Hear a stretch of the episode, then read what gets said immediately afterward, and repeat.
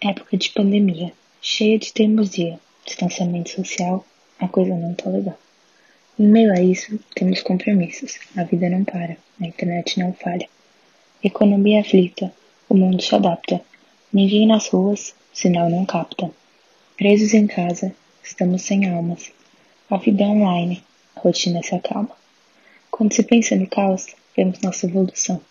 Aprendemos a viver uma constante adaptação. Esperemos o dia em que tudo isso se acabará e a internet não mais será nosso único meio de socializar.